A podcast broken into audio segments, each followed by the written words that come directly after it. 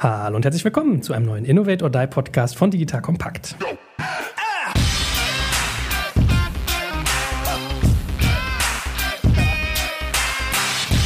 Mein Name ist Joel Kaczmarek und heute geht es um ein Thema, was, glaube ich, gefühlt jeden beschäftigt, der sich mit Thema IT auseinandersetzt, aber eigentlich generell mit Unternehmertum, nämlich Projekt Tetris. Ihr werdet, wenn ihr euch darin wiederfindet, zu viele Projekte auf einmal machen zu wollen, viel, viel Tipps kriegen in die Richtung, sollte ich eigentlich parallel oder sequenziell arbeiten? Was für Beispiele gibt es eigentlich? Gerade so im IT, aber auch im Commerce-Bereich, wo der gute Boris, zu ihm gleich mehr, ja, herkommt. Und natürlich auch Best Practices. Ja, das heißt, hinterher hat man eigentlich so einen kleinen Marschplan. Wie sollte ich mit Projekten umgehen, wenn ich zu viel auf einmal will? Die Krankheit, glaube ich, jedes Unternehmers immer alles auf einmal und immer möglichst gestern. So, lieber Boris, schön, dass du da bist. Herzlich willkommen. Ja, vielen Dank. Frohes neues Jahr ja, an alle Zuhörer. ebenso, neues Jahr, neue Vorstellung. Erzähl doch mal noch mal zwei, drei Sätze zu dir, vielleicht auch mal einen Satz, was dich gerade umtreibt und dann starten wir hier munter rein.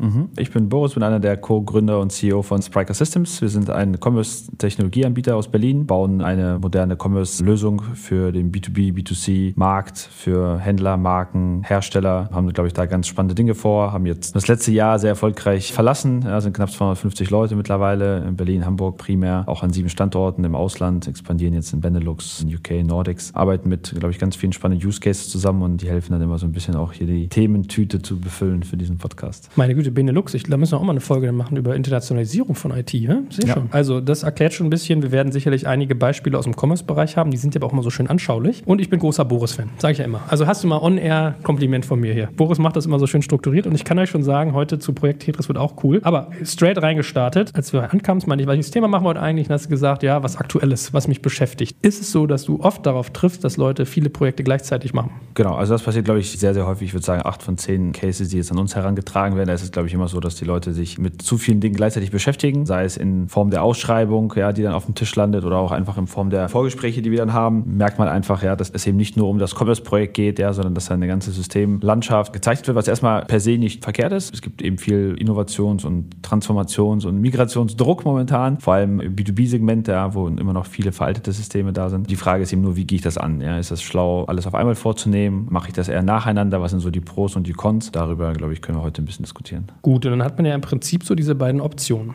parallel fahren versus sequenziell. Jetzt war so meine Hypothese, speziell Unternehmer wollen immer alles parallel machen und wie gesagt eigentlich gestern. Was ist denn so deine Beobachtung? Also was spricht denn wofür? Klar, also wir können das immer so ein bisschen auseinandernehmen, die Makroperspektive, ja, und dann ein bisschen tiefer eintauchen in die Punkte. Also ich glaube, wenn man erstmal draufschaut und sich überlegt, okay, ich habe eine gewisse Zahl an Projekten, machen wir mal ein Beispiel, ich habe irgendwie ein Commerce-Projekt und ich möchte gleichzeitig vielleicht nochmal meinen PIM erneuern, weil ich brauche ja schöne Stammdaten, ich möchte sie vielleicht über mehrere Kanäle ausspielen, dann macht Was ist ein halt PIM? Sag das mal, ich weiß das. das äh, genau, das Produktinformationsmanagement-System. Häufig, wenn ich über viele Kanäle verkaufe, online, offline, ja, vielleicht irgendwelche Printkanäle noch, ja, dann habe ich Daten zu meinem Produkt an einem zentralen Ort und dann spiele ich die in die verschiedenen Kanäle aus. Das heißt, ich brauche natürlich Produktdaten, ich brauche natürlich Bilder. Das heißt, ich habe noch ein Digital Asset Management System, wo meine Bilder und Grafiken und Banner und alles schön strukturiert in verschiedenen Größen und Auflösungen und für die verschiedenen Devices voraufbereitet quasi abgelegt wird. So, und dann überlege ich mir, okay, ich möchte eigentlich ein Commerce-Projekt machen, ein PIM und dann eben einen DAM einführen oder vielleicht eine Website relaunchen. Was gibt es da für Pros und Cons? Also Timelines, glaube ich, so das Erste. Ja, ich glaube, man könnte natürlich die Behauptung aufstellen, dass wenn ich parallel Projekte abwickle, jetzt mal über das Thema, kann ich das überhaupt und was brauche ich dafür, können wir nachher nochmal sprechen, dann bin ich schneller fertig. Im idealen Fall ein gut gemanagtes, paralleles Projekt dazu führt, dass ich einfach schneller fertig bin mit der ganzen Baustelle und dann kann der Zug einfach wieder sauber rollen, ja, und ich kann mich eben auf Themen nach vorne raus konzentrieren. Ich habe so einen Peak-Stretch für meine Organisation, das heißt, ich habe über eine gewisse Zeit super viel Belastung, ja, meine ganzen Leute müssen vielleicht mit mehreren Systemen parallel arbeiten, Trainings ja, als Zusatz irgendwie Aufgabe pro Tag, ich habe vielleicht nochmal hier und da so ein paar Hiccups, ja, mit meinen Daten Daten und Fehler und Co. Ja, aber das ist eben ein Peak. So, und irgendwann ist dieses Peak auch weg und ich habe irgendwie alles abgearbeitet. So, und dann bin ich eben wieder im Tagesgeschehen. Ich habe aber ein bisschen die Schwierigkeit auf der anderen Seite, dass ich es schwerer habe bei dem, beim Finden der Fehler, auch bei der Ursachenforschung. Ja, das heißt, wenn ich irgendwie zwei, drei, vier Dinge auf einmal ausgetauscht habe und irgendwas funktioniert nicht, ja, dann kann ich es eben nicht klar verorten, kann ich klar zurückführen auf ein konkretes System, sondern muss mir überlegen, ja, sind die Daten jetzt schlecht abgelegt worden in meinem PIM? Ist die Schnittstelle schlecht? Wurden die Daten schlecht übertragen? Oder ist der Shop vielleicht fehlerhaft? Der zeigt er sich falsch an? Und wie gesagt, die Anforderungen an natürlich Team und auch Ressourcen, ja, sind, glaube ich, schwerer. Jetzt kommt ein kleiner Werbespot. Aufgepasst! Heute möchte ich dir unseren Partner Pendo vorstellen. Pendo ist eine All-in-One-Lösung für Produktanalyse, Produktentdeckung, In-App-Anleitungen und Session-Replays, damit du die Benutzererfahrung sowohl deiner KundInnen als auch der Mitarbeitenden deutlich verbessern kannst. Auf KundInnenseite kannst du also den Wert deines Produktes und die Nutzungsdauer maximieren. Dadurch werden deine NutzerInnen motiviert, mehr Produkte zu erwerben. Und für deine Mitarbeitenden wiederum wird die Produktivität gesteigert, indem die Nutzererfahrung von internen oder externen digitalen Tools erleichtert wird, um diese dann auch effektiver zu nutzen. Wenn du also die User Experience in deinem Business steigern möchtest, solltest du unbedingt mal bei Pendo vorbeischauen. Unter digitalkompakt.de/slash Pendo habe ich dir eine Weiterleitung eingerichtet, schreibt sich P-E-N-D-O und dort kannst du das Ganze sogar einfach mal gratis testen. Und alle Infos findest du wie immer auch auf unserer Sponsorenseite unter digitalkompakt.de/slash Sponsoren. Werbung Ende. Auf der anderen Seite, wenn ich sequenziell mache, strecke ich natürlich die Timeline. Das heißt, ich mache Projekt A, ich mache zuerst mal PIM, sorge dafür, dass das eingeführt wird, dass die Daten sauber sind, dass ich vielleicht auch nochmal integriere mit meinem alten System. Das ist auch nochmal ein wichtiger Punkt zum Thema Kosten, auf den wir nachher zukommen. Und sobald das Projekt erfolgreich ist, nehme ich mir quasi ein neues Projekt an ja, und sage so, jetzt ist das PIM da, jetzt kann ich das integrieren mit meinem Shop und wenn das Shop da ist, dann mache ich irgendwie wieder das nächste. Bottomline wird wahrscheinlich sein, dass auf der Bruttozeitachse das Projekt länger dauert. Das heißt also weniger Stress habe für meine Organisation. Ich habe ja nicht drei, vier, fünf, sechs Baustellen gleichzeitig, aber ich habe es eben dann auf einen längeren Zeitpunkt gestreckt. Das heißt also, meine Fähigkeit, wirklich nach vorne an Themen zu arbeiten, ist halt zeitlich versetzt. Ich habe dafür aber eine leichtere Testbarkeit. Ja, ich habe natürlich dann immer so ganz einzeln isolierte Baustellen. Ja, wenn irgendwie Daten schlecht sind, dann ist es halt im PIM, ja, weil der Shop ist ja immer noch der gleiche, hat sich ja nichts verändert. Und ich kann natürlich dann leichter auch meine Leute ranführen, trainieren, schulen, ausbilden und Co. Ja, habe da ein bisschen weniger Belastung. Also erstmal so ein bisschen auf dem Makro-Level. Ja. Gut, jetzt hast du ja eigentlich schon mal das Thema Kosten angedeutet. Das Makrolevel war ja bei dir idealisiert. Du hast gesagt, wenn ich jetzt irgendwie parallelisiere und es gut manage, und dann stellt sich die Frage, wie viele Leute managen das gut? Wahrscheinlich kommt einfach in der Praxis viel dazwischen.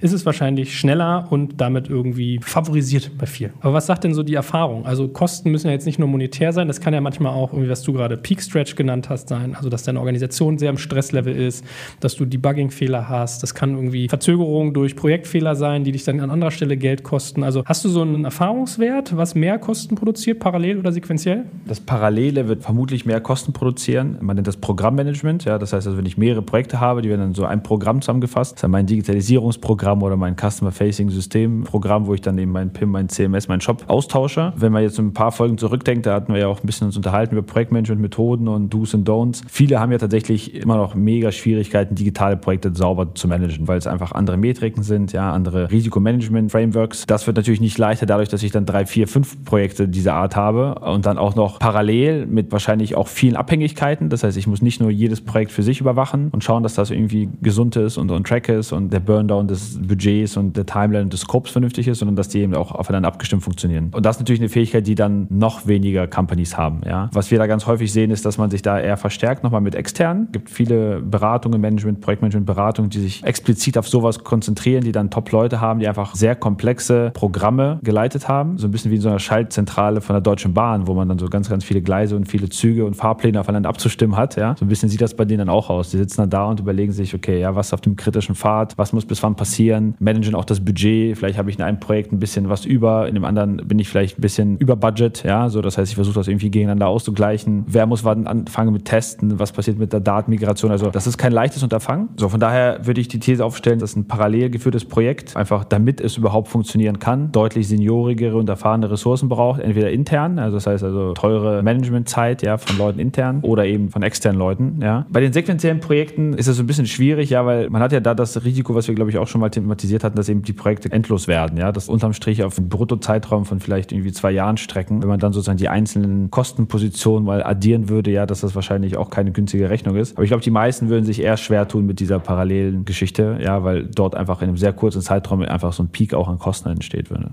Mhm. Jetzt juckt es einen natürlich in den Fingern schon mal zu fragen, wem würdest du was empfehlen? Aber ich glaube, wir sollten mal als erstes vielleicht ein paar Beispiele und Best Practices durchdeklinieren. Was wären denn so typische Beispiele von Projekten, wo du beobachtest, die irgendwie werden gerne parallelisiert? Also ein Beispiel hatten wir ja jetzt schon, aber was gibt es so Klassiker? Genau, also der absolute Klassiker, vor allem im Commerce-Umfeld, ist Kombination mit einer Neueinführung eines ERPs. Ja, das heißt, ich habe ein Warenwirtschaftssystem und möchte eben parallel mein Commerce-System ablösen. Das ist, glaube ich, so die Mutter aller Projekte. Erstmal inhaltlich gar nicht so viel gegen zu sagen, ja, weil tatsächlich natürlich auch die meisten ERP-Systeme relativ veraltet sind und sich auch schwer tun mit der Integration mit sozusagen moderner Technologie, plus auch Geschäftsmodelle sich natürlich bei den Kunden wandeln, viele Prozesse auch anders werden, ja, mit zunehmendem Digitalisierungsgrad. Von daher ist ERP plus Shop eine ganz gern genommene Mischung. Aber um das gleich vorweg zu sagen oder vielleicht in so einer Ampelsprache, also absolut auf Rot. Ja, also das ist die absolute Anti-Best Practice, No-Go. Ja, also wenn hier einer zuhört und sein Projekt dann noch nicht aufgesetzt hat, also davon würde ich ganz stark die Finger lassen. Das sind einfach zwei sehr, sehr komplexe Themenblöcke, gerade so eine Warenwirtschaft, die ja super tief reinschneidet in alle möglichen Prozesse, quasi einen vertikalen Schnitt durch die Organisation macht, ja, über Einkauf, Logistik, Zahlungsprozesse, Zahlungsströme, Reporting, Finanzsysteme. Also das ist, glaube ich, ganz schwer. Was wiederum schon geht oder was man machen sollte, ist, wenn man plant, sein ERP zu ersetzen, ist es total relevant, sich auch im Kontext von eben den digitalen Frontend-Systemen schon mal ein paar Dinge, so ein paar Blueprints sich an die Wand zu malen. Also konkret zum Beispiel sowas wie Abstraktion von Schnittstellen. So, wenn ich schon weiß, dass nach dem Shop-Projekt ich mich auch um die Warenwirtschaftseinführung kümmere, dann macht es wahrscheinlich nicht so viel Sinn, unendlich viel Fleiß und Liebe und Mühe ja in die oldschooligen Schnittstellen zu meiner alten Wavi zu bauen, sondern wahrscheinlich dann eher zu abstrahieren. Das heißt, sich irgendwie saubere Interfaces zu überlegen, vielleicht eine Middleware zu verwenden oder irgendeine andere Art von Integrationsschicht,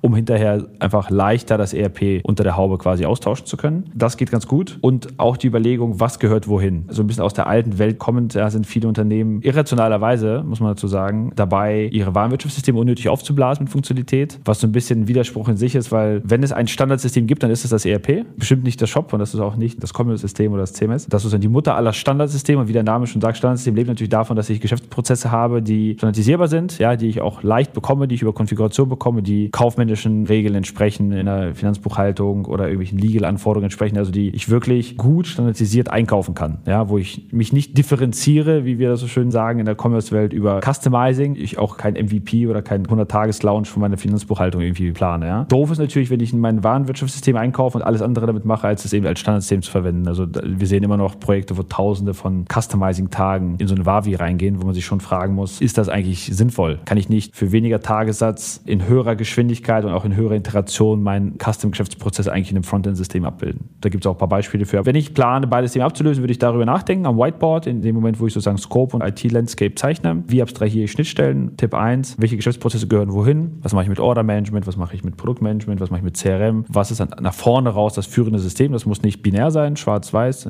1-0, sondern kann sich überlegen, im ersten Wurf ist es das, aber perspektivisch gehören die Daten da und dahin. Und dann kann man schon die Weichen richtig stellen. Aber ERP und Shop parallel einführen, Ampel rot. Gut, wir können mal Worst Practices ableiten. Also du sagst, das ist jetzt ein Beispiel für eine Parallelisierung, die du nicht vornehmen würdest, weil hoher Komplexitätsgrad hoher Komplexitätsgrad, unmöglich zu debuggen, ja, weil einfach der Fehler überall sein kann, unmöglich sozusagen die Fehler zu finden. Maximaler Stretch für die Organisation, ja, weil eigentlich so ziemlich jeder eingebunden ist und davon betroffen ist. Ampel auf Gelb wäre bei einem anderen Beispiel, also zum Beispiel Shop plus PIM, ja, Produktinformationsmanagement, ganz häufig ja auch gefordert und klingt ja erstmal total logisch. Gerade wenn ich mit Herstellern, B2B-Unternehmen spreche, ja, dann sagen die, Commerce kann ich machen, will ich auch, aber guck mal hier, meine Daten sind total dünn, ja, sind alles irgendwie Artikelnummern und kryptische Bezeichnungen. Die Fotos von den Schrauben wurden auch noch nie geschossen oder ich habe da irgendwie nur ein Bild. Ich muss doch vorher erstmal meine Daten in Ordnung bringen, ja. Von daher lass mich doch erstmal das PIM-Projekt dann nochmal mit reindrücken, dann machen wir das zusammen. Da ist die Ampel auf gelb. Warum? Es ist nicht ganz so schlimm wie bei dem ERP. Deutlich weniger Stakeholder in der Company sind davon betroffen, insbesondere natürlich Einkauf, vielleicht vielleicht ja Kategoriemanagement, ja Produktmanagement, aber ich habe natürlich viele andere Prozesse nicht, die da reingreifen. Also es ist schon leichter zu isolieren. Es ist ein notwendiger Bestandteil, ja, also wenn ich sozusagen keine Daten habe, habe ich Schwierigkeiten, mein Frontend-System zu bauen. Auf der anderen Seite sind eigentlich fast alle modernen Commerce-Systeme auch mit PIM-Funktionalitäten ausgestattet. Ja, also ich glaube, das Wort PIM verleitet die Leute dazu, zu komplex, zu groß zu denken. Viele haben ja die digitale Organisation gar nicht. Wenn du dann fragst, wie viele Leute habt ihr denn im Category Management? Wie viele Leute werden permanent die Produktdaten ändern, SEO-tauglicher machen? Dann haben sie halt noch gar keine. Ja, das heißt, für die geht es eigentlich darum, die Daten aus der Wavi Wavi zu nehmen, die drei Zeilen, die sie haben und sie halt nochmal anzureichern einmalig. Und das kann, glaube ich, so ziemlich jedes moderne Commerce-System out of the box. Wenn du halt eine größere Organisation hast, ja, dann fangen Leute an, sowas wie Approvals und Workflows zu bauen. Ja, der Joel legt das Initialprodukt an, dann geht das weiter. Boris edit die SEO-Daten, dann geht es weiter. Ja, der Alex, der macht schöne Bilder. Gibt es jemanden, der die Bilder freigibt und dann gibt es nochmal jemanden, der die Bilder für den Printkanal edit. Ja, dann ist es ein Workflow, da gibt es Approval-Prozesse. Ja, dann gibt es vielleicht Leute, die das irgendwie ganz, ganz schnell direkt im Frontend machen wollen. Also irgendwann kommt ein Threshold, an dem wahrscheinlich sich ein explizites System wie ein PIM dann auch rechtfertigen lässt und man sagt, okay, komm, jetzt machen wir das. Aber der Punkt ist bei ganz vielen nicht am Anfang des Projekts. Das heißt, man kann es parallelisieren, weil es isolierbarer ist. Muss man das machen? In ganz vielen Projekten auf jeden Fall erstmal Fragezeichen, ja. Also stellt nicht die Frage, ob ihr ein PIM braucht, sondern stellt die Frage, welche Daten genau, Produktmanagement-Features genau benötigt ihr. Mit an Sicherheit grenzender Wahrscheinlichkeit werden diese Funktionalitäten verfügbar sein, auch in euren Commerce-Systemen. Das heißt, das kann ein erster Schritt sein und das PIM kann man dann sauber nachziehen in dem Schritt 2. So, jetzt war natürlich noch ein Beispiel für eine grüne Ampel. Genau, eine grüne Ampel, also was sich verhältnismäßig leicht umsetzen lässt und auch parallelisieren lässt, ist Shop und CMS. Erstmal ist das Content-Management-System relativ autark. Die Stakeholder in der Company sind auch relativ isoliert. Das sind meistens Leute, die im Marketing sitzen oder Content-Team. Die beiden Systeme haben jetzt erstmal per se nicht so super viele Schnittstellen untereinander. Wenn überhaupt, dann teilen sich vielleicht sowas wie einen gemeinsamen Login oder ein Customer-Account, so ein Single Sign-On vielleicht. Das ist aber mittlerweile sehr, sehr einfach implementierbar. Die Content-Management-Systeme, wenn ich jetzt nicht natürlich an riesige Portallösungen denke und ich jetzt nicht gerade irgendwie ein Verlag bin, ja, dessen Business das ist, sondern wenn ich so an die typische Corporate-Webseite denke, ja, dann geht das Verhältnis verhältnismäßig einfach. Das aber mittlerweile natürlich einfach aus Kundensicht die Experience auch immer mehr zusammenfließt. Ja, sozusagen dieses Content und Commerce ist für den Kunden im Frontend nicht mehr so klar getrennt. Ja, wenn du auf einer Fashion-Seite unterwegs bist, ja, dann hast du eine gemischte Experience. Das heißt, du denkst ja nicht ins System als Kunde. Ja, du bist einfach da, guckst dir einen Banner an, liest vielleicht eine Story, guckst dir irgendwie Infos zum Hersteller, zum Material an, vielleicht irgendwie Models. Technisch gesehen geht man heute eben sehr stark dazu über, die Seiten aus den beiden Systemen im Frontend zusammenzubasteln, ja, zusammenzustellen. Dann gibt es irgendwie ein führendes System, was die Seite technisch für dich aufbaut. Aber wenn du dir so eine Fashion-Seite vorstellst, ja, dann ist das eigentlich so ein Flickenteppich aus einzelnen Blöcken. Ja, dann kommt der Content-Block aus dem Content-System und vielleicht kommt die Produktempfehlung aus dem Commerce-System und der Header mit dem Warenkorb kommt auch aus dem Commerce-System. Wenn man sowas natürlich machen möchte, ja, wenn ich wirklich eine CMS und Shop-Verzahnung maximal haben möchte, dann ist es natürlich ein bisschen komplexer. Ja, dann ist es trotzdem noch parallelisierbar, ja, weil ich das immer noch relativ gut aufbauen kann und auch die Integrationspunkte mittlerweile klar definiert sind. Aber es ist nicht mehr ganz so easy, wie, wie wenn es zwei getrennte Systeme wären.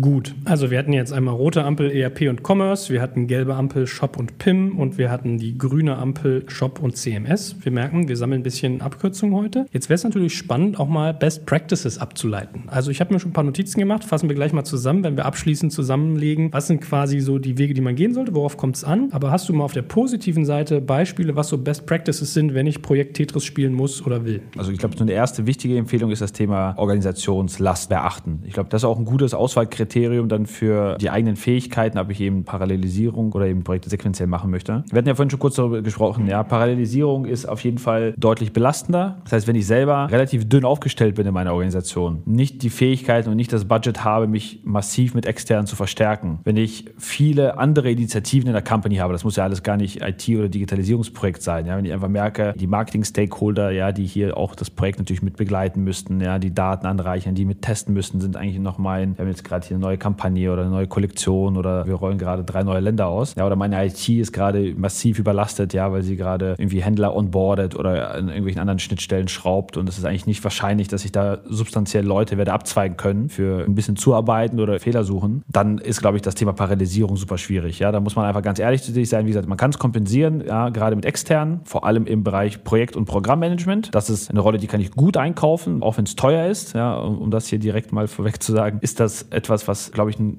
smarter Move ist, weil die wenigsten Leute Migrationsprojekte vor allem gemacht haben. Noch weniger Leute haben parallele Projekte gemacht und noch weniger Leute haben sozusagen diese parallelen Projekte auch noch zeitlich und budgetär übereinander gelegt, quasi in einem Programm. Ja, also da muss man schon so ein bisschen in den Spiegel schauen und sich fragen, ja, nur weil ich jetzt irgendwie mal den Relaunch meiner Webseite vor zwei Jahren betreut habe, heißt es das nicht, dass mich das befähigt, dazu ein komplexes IT-Programm zu führen in meiner Organisation. Das ist immer ein ganz guter Punkt, ja, sich da Leute reinzuholen, die das einfach den ganzen Tag machen, die einfach schon zig Projekte gesehen haben. Nicht nur die Erfahrung mitbringen, sondern mir auch das methodische und auch das Toolset an die Hand geben. Wie sehen Reportings aus? Ja? Wie, wie behalte ich überhaupt den Überblick? Ich habe vorhin dieses Beispiel mit dem Zugschaltplan verwendet. Wie sieht sowas aus? Ja? Wie manage ich Abhängigkeiten ja, zwischen den Projekten? Wann muss eigentlich wer was tun? Wie viel Puffer brauche ich? Monetär, budgetär, wie track ich Budget? Da quasi zu experimentieren, ist, glaube ich, nicht so schlau. Ja, das macht das Projekt unnötig teuer. Beachtet die Last, ja, checkt, wie viel sozusagen Ressourcen eure Teams parallel aufbringen können. Und man muss fairerweise sagen, in den allermeisten Fällen ist das ein großer limitierender Faktor. Man kann in eine Situation kommen, in der man es einfach machen muss, ja, weil mein altes System wird abgeschaltet oder ich habe irgendwie massiven Druck, ja, nach vorne raus oder kostenmäßig. Aber macht euch da keine Illusion. Also ein Parallelprojekt sauber durchzuziehen ist schon die ganz große Kür. Von daher Tipp Nummer eins,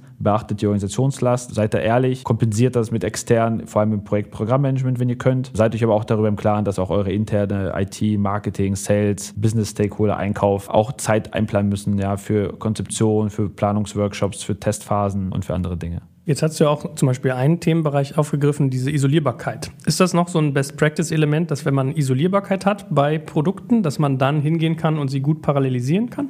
Ja, also wenn ich wirklich isolierte Themen voneinander habe, wenn ich jetzt im Extremfall irgendeine App baue, ja, die komplett losgelöst ist von meinem Commerce-Projekt oder von meinem ERP-Projekt, das senkt nicht die Last auf die Organisation erstmal, das senkt die Komplexität, ja, und das Risiko, weil ich muss dann zwar immer noch zwei Projekte überwachen, äh, zwei Projekte managen und zwei Budgets und zwei Timelines und zwei Anforderungsdokumente, aber ich muss zumindest diese nicht mehr miteinander koordinieren. Und das darf man nicht unterschätzen. Ich glaube, jeder, der so ein bisschen bei sich, ich habe jetzt beim Reinkommen gesehen, ihr habt ja auch da eine Taskwand, ja, und das sind ja auch Aufgaben und Abhängigkeit. Jeder, der so ein paar mehr Bälle in der Luft hält als nur ein, pro Tag weiß, steigt die Komplexität ja sofort exponentiell. Das ist, wenn ich eben Dinge aufeinander abstimmen muss, genauso. Ja, ich muss ja nicht nur Dinge abstimmen, ich muss ja Leute aufeinander abstimmen, ich muss Personen. Am Ende sind es auch ganz banale Dinge, wie zum Beispiel sowas wie Urlaub. Ja, ich habe ein Projekt und wenn ich ein großes Programm habe, bestehend aus mehreren Projekten, dann steigt natürlich die Wahrscheinlichkeit, dass Leute auch im Urlaub sein werden, ja, und dass sie immer dann im Urlaub sind, wenn es gerade nicht gut ist im Projekt. Es ist leichter, glaube ich, ein, zwei Leuten zu sagen, Jungs oder Mädels, ihr geht jetzt mal zwei Wochen später in den Urlaub, als wenn ich ein Programm habe, wo 30 Leute drin sind. Ja, also die alle zu blockieren. Am Wochenende mit einem Kumpel gesprochen, der hat drei Kinder, ja, und der hat gesagt, der Sprung von zwei auf drei Kinder ist nicht plus 50 Prozent, sondern dann steigt eigentlich alles exponentiell, weil ich kann dann drei Kinder nicht mehr zu zweit füttern, ich kann drei Kinder nicht mehr zu zweit baden, ich brauche auf einmal ein viel größeres Auto, ja, und so weiter. Das heißt, die ganzen Prozesse werden eben dann auch deutlich komplexer und das ist dann hier genauso. Jetzt kommt ein kleiner Werbespot.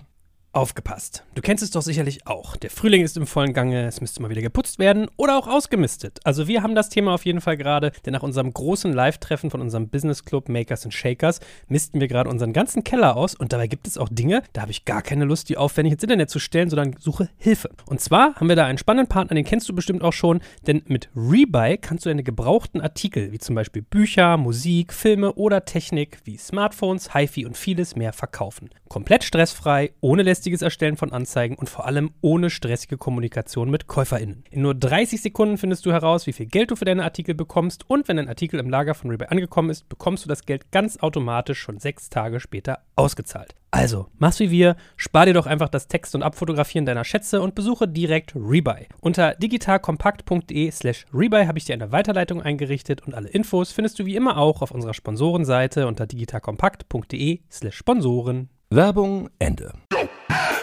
Okay, man merkt ja auch so ein Stück weit, das zahlt irgendwie alles aufeinander ein oder es ist sehr voneinander abhängig. Also wenn du sagst, die Organisationslast musst du im Blick halten, dann guck dir mal auch die Isolierbarkeit der Units an. Dann hast du das Thema Komplexität. Du hast gesagt, Debugging ist ein Thema. Ja, je mehr Komplexität, Verwobenheit, desto mehr Debugging-Schwierigkeiten habe ich. Externalisierbarkeit nimmt ab, wenn du sagst, okay, ich kann vielleicht meine Organisation entlasten, indem ich es auslagere, aber wenn es komplex ist, kann das wieder weniger Leute machen. Wie viele Akteure sind insgesamt davon betroffen? Also man merkt, das ist so ein bisschen, es wird schnell toxisch. Ne? Genau, das ist das Projekt Tetris, was man dann spielen muss. Die Klötze dann so legen, ja, dass sie eben passen. Wie gesagt, gibt auch kein richtig, kein falsch. Ja. Man muss eine realistische Selbsteinschätzung treffen. Wenn es meine Orga hergibt, dann geht der Weg, wenn ich feststelle, meine Orga gibt es nicht her und ich habe das Budget nicht für extern, dann ist dieser parallele Zweig direkt weg. Ja, dann kann ich mich gleich auf den sequenziellen konzentrieren. Von daher ist es dann so in der Entscheidungsfindung relativ binär. Ja, ich kann mich dann durch so einen Entscheidungsbaum fummeln, ja, und am Ende mich dann entscheiden, ja, für den einen oder anderen Weg. Trotzdem hast du auf mich den Eindruck gemacht, als es jetzt um das Thema Best Practices geht, dass du schon so zwei, drei große Achsen hast. Also deine erste große Achse war Organisationslast. Hast du noch weitere? Genau. Ich glaube, das nächste, was man sich dann angucken muss, ist also Organisationslast, Programmmanagement. Also wenn ihr parallelisiert, ja, dann zentralisiert das. Ja, es bringt gar nichts, dann einfach drei Projektleiter einzusetzen. Es muss halt dann jemanden drüber geben, der Gesamtverantwortung für das Programm trägt, der auch die Übersicht trägt. Und das spielt auch so ein bisschen in den nächsten Empfehlungspunkt mit ein. Realistisches Reporting, ja, und auch Planung von Puffern und Buffern, ja. Ich glaube, in beiden Fällen, egal ob jetzt parallel oder sequenziell, was wir ganz, ganz häufig beobachten, ist, dass diese Projekte einfach von der Inception an, also so wie sie angelegt werden und so wie sie dann auch im Fortschritt intern reported werden. Also reported werden dann meistens solche Dinge wie Budget, Scope, Zeit einfach komplett falsch aufgesetzt. Also entweder habe ich gar keine Visibilität, so klassische Projekt Health Checks, ja, wo ich einmal in zwei Wochen sehe, wie ist mein Burndown, also wie viel Scope habe ich runtergebrannt, ja, wie komme ich auf der Zeitleiste voran, wie sieht es im Budget aus, also das sind so die mindestens drei Kurven, die ich mir eigentlich immer angucken sollte, wenn die nicht unbedingt aligned sind. Beispiel, nach der Hälfte der Zeit habe ich schon 90 Prozent des Budgets verbraucht, aber nur 20 Prozent des Scopes geschafft. Das ist dann relativ klar, dass das Projekt im Argen ist, ja, oder umgekehrt, ja, die Hälfte der Zeit ist weg, aber ich habe schon 80 Prozent der Sachen geschafft und ich bin bei 30 Prozent des Budgets. So, das Projekt ist wahrscheinlich super unterwegs. Von daher, so diese drei Kurven muss man sich angucken. Gerade im Programmmanagement, ja, brauche ich natürlich auch mehr Visibilität auf Abhängigkeiten und das ist eben wirklich ganz häufig eben nicht da. Die Dependencies zwischen den Projekten und auch das Thema Buffer. In jedem Projekt, was wir sehen, unterschätzen die Leute das massiv. Ja, wie viele Dinge dann am Ende doch nicht nach Plan verlaufen. Egal wie gut das Projekt aufgesetzt ist. Es sind Menschen, Leute werden krank, Leute fahren in Urlaub, Schnittstellen werden nicht rechtzeitig fertig. Man hat Abhängigkeiten von Lieferanten, von anderen Dienstleistern, von irgendjemand, der irgendjemand eine Spezifikation schicken will. Ja, du hast irgendwie einen Task, der ist total simpel. Du musst mit irgendeiner Standardschnittstelle integrieren. Du brauchst eigentlich nur das Dokument. Der Partner bei deinem Payment-Anbieter ist aber jetzt gerade Vater geworden und ist drei Wochen weg und selbst nach drei E-Mails hast du das Dokument noch nicht. Und plötzlich gerät der Task in Verzug und dadurch schiebt sich dann der Testplan. Das ist dann wie so ein kaskadierender Effekt dann auf deinen ganzen Projektplan. Die Leute, die du geplant hast, die das dann und dann testen, können es nicht mehr testen. Die Leute, die den End-to-End-Prozess der ganzen Bestellung ja, mit Payment, Rückgabe irgendwie vertesten sollten, können es auch nicht. Du kannst andere Dinge nicht anfangen. Und das passiert und das passiert immer. Auch Dinge, die komplett normal sind und auch technische Probleme gibt es mal. Und da sind die Projekte einfach alle viel zu optimistisch. Wenn ich da nicht mindestens mit, je nach Komplexität, mit irgendwie 20 Prozent auch an Budget-Buffer reingehe, in komplexen Fällen vielleicht auch mal 30, 35 und mir sage, das Budget, damit sollten wir planen.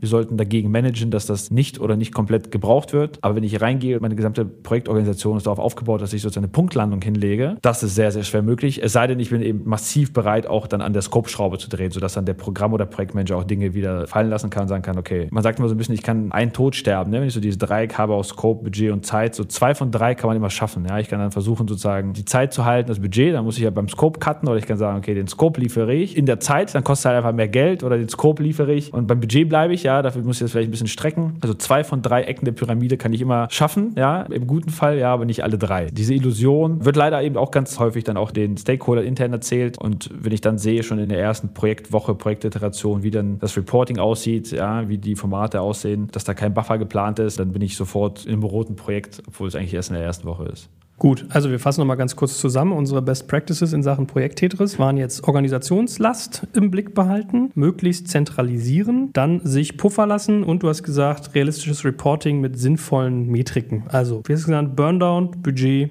Zeit. Noch was vergessen? Genau, dieses Alignment der Stakeholder ist ein Problem, was wir ganz, ganz häufig sehen. Ja, was meine ich damit? Ich habe hier in einem Projekt unterschiedlichste Level an Leuten, die beteiligt sind. Ja, das geht damit los, dass ich diverse Abteilungen habe, die ich zu koordinieren habe, die auch alle ihre eigenen Prios haben. Ja, und nur weil ich jetzt hier der Projektleiter bin für das Commerce-Projekt und eigentlich so einen vertikalen Schnitt durch deren Departments mache, heißt das nicht, dass ich alles andere liegen lassen. Das heißt, ich muss zusehen, dass diese Leute abgeholt sind, ja, dass die on board sind, dass die Ressourcen planen für mich, ja, dass die wissen, was wie wann passiert. Muss natürlich irgendeine Steuerungsinstanz haben, also meistens äh, nennt man das Steering Board oder Steering Committee oder Lenkungsausschuss, in dem ich weniger regelmäßigen Abständen, zum Beispiel einmal pro Monat, auch übergeordnet, ja, meinem Management, meinen Eigentümern den Projektfortschritt zeige. Ja, jetzt nicht auf operativer Ebene, wo ich über einzelne Tasks spreche, aber sowas wie eben so ein Burndown ist eigentlich eine gute Best Practice. Zu sagen, guck mal, Joel, du bist jetzt hier der CEO von der Company, ich bin der Projektleiter, der Projektleiter von dem Commerce-Anbieter ist mit drin vielleicht, ja, oder der Projektleiter von der Agentur, die das Projekt vielleicht mit mir gemeinsam umsetzt, ist mit drin. Das heißt, alle, die so operativ das Projekt nach vorne treiben. So idealerweise sind diese Leute auch aligned. Das kommt auch ganz häufig vor, dass die es eben nicht sind, ja, dass der Projektleiter von der Agentur sagt, Projekt ist dufte, ja, und alles ist on track. Du bist aber der interne Projektleiter und du findest das überhaupt nicht komisch alles und dein Gefühl, dass nichts funktioniert und du hast schon drei, vier Sprints übergeben bekommen und die sind alle noch nicht komplett und irgendwie fühlt sich das alles noch total roh an, ja.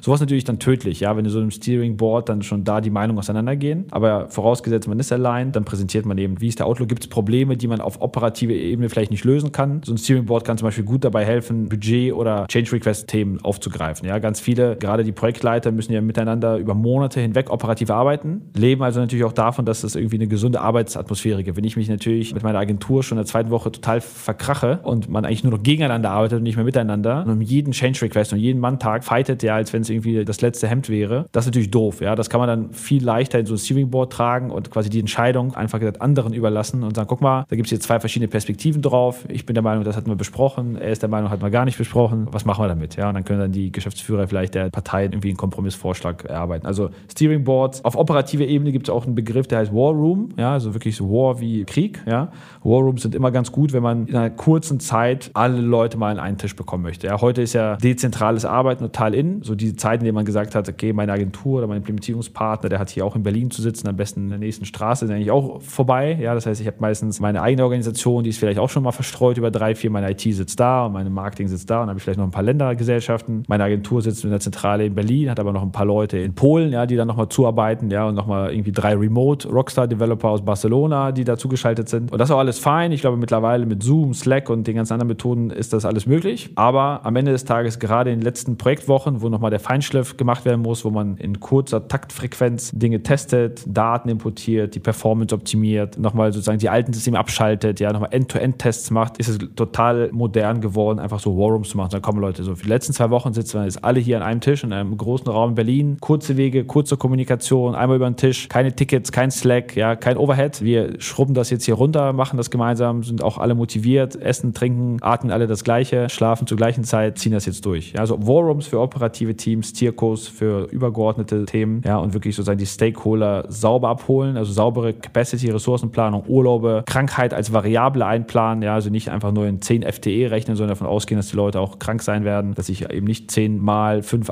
Arbeitstage mal äh, zur Verfügung habe im Projekt, sondern dass ich dann vielleicht nur 0,9 oder 0,85 zur Verfügung habe. Das sind so Dinge, damit kann man sich von vornherein schon zumindest im Plan ja deutlich realistischer aufstellen. Später wird es trotzdem so sein, dass der Plan eben nicht eins zu eins umgesetzt wird. Das heißt also, ich muss darauf gefasst sein, dass egal wie gut der Plan ist, ja, es wird irgendwie Themen geben und die wird es dann eben zu managen geben. Lerne ich daraus, wenn du sagst, gerade wenn es um Alignment und Koordination geht, vielleicht auch mal Abteilungen, die auch noch andere Sachen zu tun haben, als so einen Relaunch zu begleiten, dass eigentlich so Incentivierung auch so ein Punkt ist, den ich aktiv angehen sollte? Ja und nein. Also ich meine, grundsätzlich ist das ein bisschen schwierig. Ich kann natürlich über OKRs oder über andere Maßnahmen ja die ganze Organisation auf sowas incentivieren. Sehe ich jetzt in der Realität selten. Ja, also dass man da quasi der ganzen Company ein Target gibt und sagt, wir wollen jetzt dieses Commerce-Projekt oder das PIM-Projekt erfolgreich stemmen und da gibt es jetzt irgendwie einen Bonus für, sieht man eher selten. Ja, also das, was man schon oft hat, ist auf der Projekt-Programmmanagement-Seite, gerade mit externen, ja, also wenn dann die Managementberater reinkommen, da kann man schon Goodie vergeben und irgendeine Möhre. Auch das muss smart gewählt sein. Also ich habe viele Projekte gesehen, wo gute externe Programme oder Projektmanager reingeholt wurden und dann wurde denen dann eben knallhart gesagt, so du hast jetzt hier das Budget runter zu managen. Wenn sie vorher den Budgetplan selber erstellt haben und dann schlau genug waren, sich die nötigen Puffer, ja, also das, was man Contingency nennt, Abschläge für Krankheiten, für vielleicht auch Hirings, wenn sie dann innerhalb des Projekts auch noch zu passieren haben, reingebracht haben, dann kann man das machen. Wenn ich natürlich vorher einen Budgetplan aufgestellt habe und dann sage, Joel, das ist jetzt der Plan, den managst du jetzt knallhart runter, passieren zwei Sachen. Entweder ist der Plan Bullshit gewesen oder der Plan ist Bullshit gewesen und du bist ein Arsch. Was machst du dann? Du exekutierst den Plan einfach eiskalt. Nach dem Motto, nach mir die Sinnflut, ja, und ich bin ja eh weg und ich muss hier mit keinem Freund sein, verbrenne ich einfach alle Leute, ja. Das heißt, ich manage das eben knallhart, ja, ich drücke ja die Dienstleister bis zum geht nicht mehr, ich drücke die internen Mitarbeiter, idealerweise natürlich auch noch mit der internen Macht ausgestattet, das zu tun, bringe ich das Projekt einfach über die Bühne. So. Dass das nicht nachhaltig ist, nicht gut funktioniert, dass die Leute da keinen Bock drauf haben, ja, und in welcher Qualität dann Dinge abgegeben werden, ist, glaube ich, relativ klar. Aber man sieht das tatsächlich häufig, ja. Also wenn die Anreizinstrumente falsch sind, kann es halt auch mega nach hinten losgehen. Von daher vergibt gerne einen Bonus an jemanden, ja, wenn er das gut managt, aber gibt ihm auch die Chance vorher professionell an dieser Planung zu partizipieren. Weil die Person ist nach sechs Monaten weg und du hast die Agentur noch drei Jahre bei dir, ja, und die Software fünf, ja, und dein Team willst du eigentlich auch noch behalten und nicht, dass sie alle wegkündigen und im Burnout verschwinden.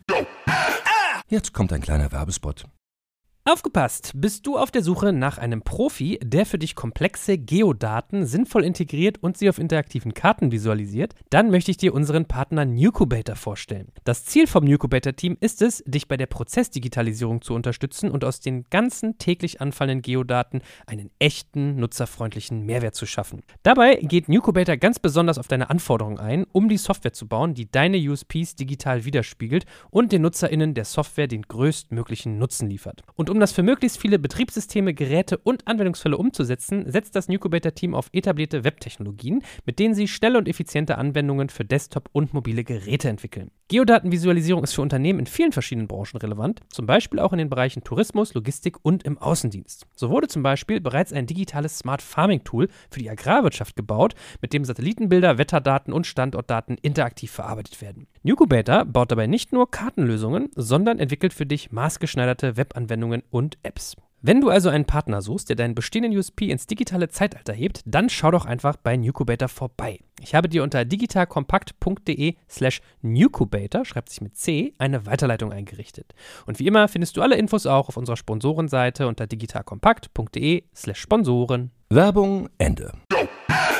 Dann lass uns doch mal abschließend so eine Art Handlungsempfehlung geben. Also, wie würdest du so Projekt Tetris angehen? Wir haben gelernt, das ist ein bisschen wie bei den Anwälten, das kommt darauf an, das ist ja immer so der Lieblingssatz von denen. Also, man sollte so ein bisschen unter die Haube gucken, wo steht die eigene Organisation. Und ich fand dieses Dreieck auch ganz plausibel, was du gesagt hast, aus Scope, Fokus, Budget und Zeit. Aber was wären so abschließend deine Tipps, wie man sowas angehen sollte? Ich würde mich wirklich ransetzen und in den allermeisten Fällen, wenn ich nicht den unbedingten Zeitdruck habe, weil mein bestehender Dienstleister, mein bestehendes System abgeschaltet wird, ja, oder weil ich Business-Ziele habe, die sonst gar nicht realistisch erreichbar sind. Ich würde dieses Parallelisieren von Projekten eher als Randcase sehen. Ja. Ich glaube, ich würde immer nach einem smarten Weg suchen, sequenziell, aber in kurzen Iterationen, also mit schneller Geschwindigkeit, mein Replatforming zu machen. Das macht es für die meisten Leute leichter. Ich habe weniger Stakeholder, ich habe ein bisschen weniger interne Organisationslast. Ja, es dauert am Ende vermutlich länger, ein bisschen länger. Dafür kann ich aber leichter Fehler suchen. Das Team ist einfach weniger gestresst ja, und meine gesamte Orga ist weniger gestresst. Also ich würde sehr stark challengen. Erstmal habe ich eine Need für ein Parallelprojekt, ja, nein. Und dann ausgehend eben von der Entscheidung schauen, dass ich meine Organisationsfähigkeiten checke, ja, und auch am Ende mein Budget. Was möchte ich in welchem Budget auf die Straße bringen, ja. Ein letzter Tipp, sequenzielle oder parallele Projekte auch noch zu paaren mit internem Organisationsaufbau. Das ist die Kür im Quadrat, ja. Also wenn ich das noch mache und sage, so, ich möchte eigentlich den Shop relaunchen und danach das CMS oder vielleicht auch beides. Gleichzeitig habe ich eine Agentur und einen externen Projektleiter, der mir dabei helfen soll. Am besten möchte ich auch noch parallel schon mal anfangen, mein Team von den zehn Leuten zu heiern. Und idealerweise, damit die Kosten auch noch richtig geschont werden, baue ich von vornherein einen Bullshit-Bingo-Plan, in dem ich schon mal die Leute, die noch gar nicht da sind, für die ich noch gar keine Stellenanzeigen habe, schon eingeplant sind. Dass sie nach drei Monaten kommt ja der erste und nach vier Monaten kommt dann der zweite und nach fünf Monaten kommt der dritte. Und Zug um Zug plane ich bei der Agentur die Leute schon mal vorsorglich mal raus, um einfach mal einen schönen Budgetplan zu haben, um dem Management zu zeigen, guck mal, ja, externe Kosten werden hier durch interne ersetzt und zum Ende des Projekts geht die Agentur nach Hause, zufälligerweise am letzten Projekttag und mein neues, frisch gerampt uptes Team von fünf Leuten steht dann Gewehr bei Fuß. Ja. Das ist natürlich aus Grimms Märchen abgeschrieben ja, und funktioniert in der Realität absolut gar nicht. Ich kann das machen, ich kann mir das vornehmen, aber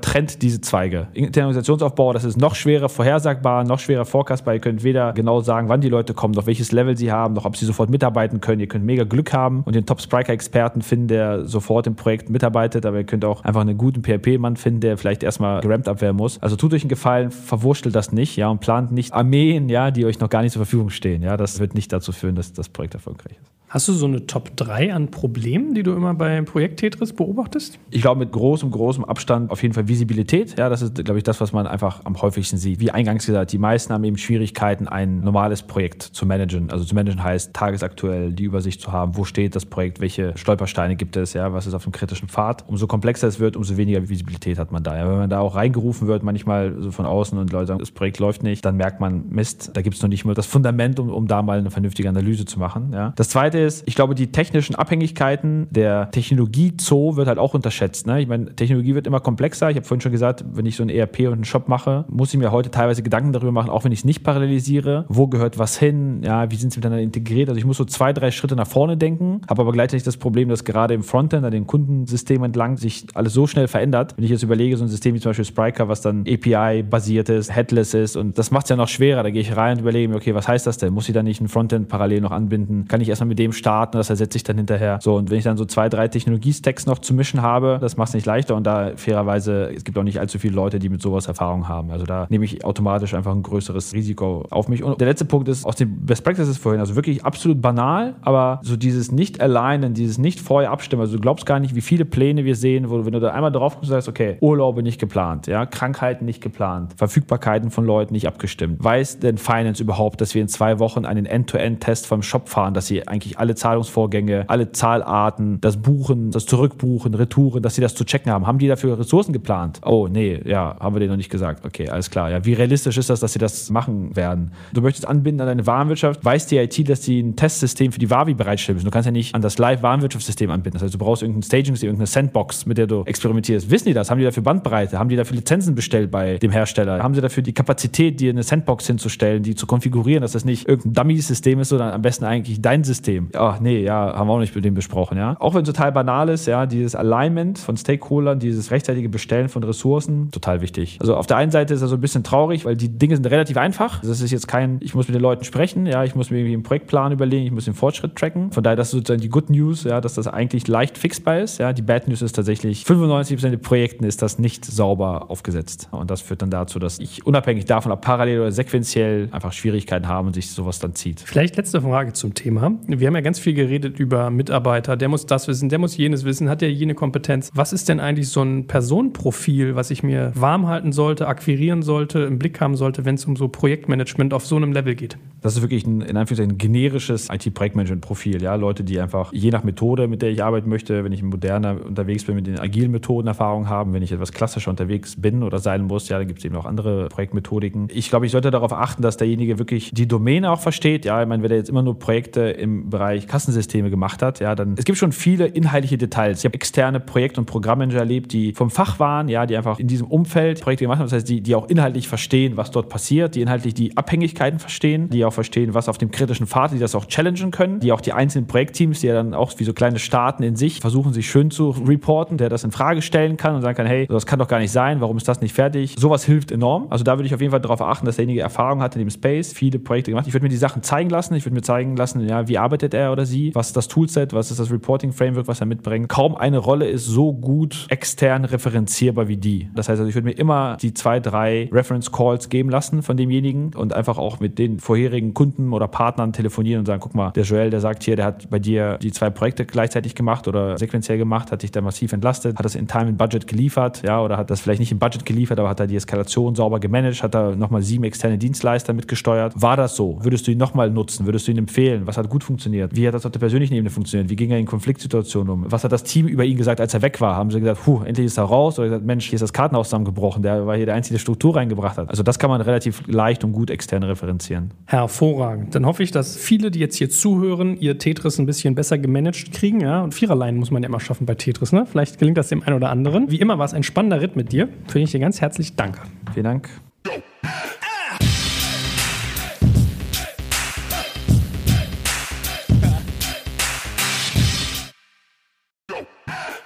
Ihr Lieben, hier ist Joel von Digital Kompakt und heute möchte ich euch unseren Partner BWI vorstellen. Die BWI ist eines der größten IT-Service-Unternehmen in Deutschland und unterstützt die Bundeswehr bei ihrer Digitalisierung. Eine wichtige Aufgabe dabei ist die Einführung von Innovationen in der Truppe, aber das Unternehmen leistet noch viel mehr und bietet ein breites Aufgabenspektrum von Beratung über Realisierung bis zum Betrieb. Jetzt mal Hand aufs Herz, wenn du einen Job im Technologiebereich suchst, wirklich was bewegen und vor allem spannende Inhalte vorfinden möchtest, dann bist du hier genau richtig aufgehoben. Denn die BWI arbeitet an vielen spannenden und herausfordernden Projekten, wie beispielsweise der Digitalisierung der Gesundheitsversorgung der Bundeswehr und treibt Innovationen voran. Sie bietet das Beste aus zwei Welten. Sie ist eine hundertprozentige Bundesgesellschaft in der Rechtsform einer GmbH und bietet damit eine hohe berufliche Sicherheit, kann aber gleichzeitig extrem flexibel agieren. Und ganz ehrlich, Sven Weizenegger aus unserem Hackers-Podcast ist einer der coolsten Socken, die ich kenne und gleichzeitig extrem talentiert. So jemand geht nicht ohne Grund zu einem Unternehmen wie der BWI. Wenn das für dich also auch interessant ist, dann schau dir die BWI jetzt einfach mal selbst an. Ich habe dir unter digitalkompakt.de slash BWI eine Weiterleitung eingerichtet. Und natürlich verlinke ich das auch in den Shownotes und alle Sponsoren findest du immer auch auf unserer Sponsorenseite unter digitalkompakt.de slash Sponsoren.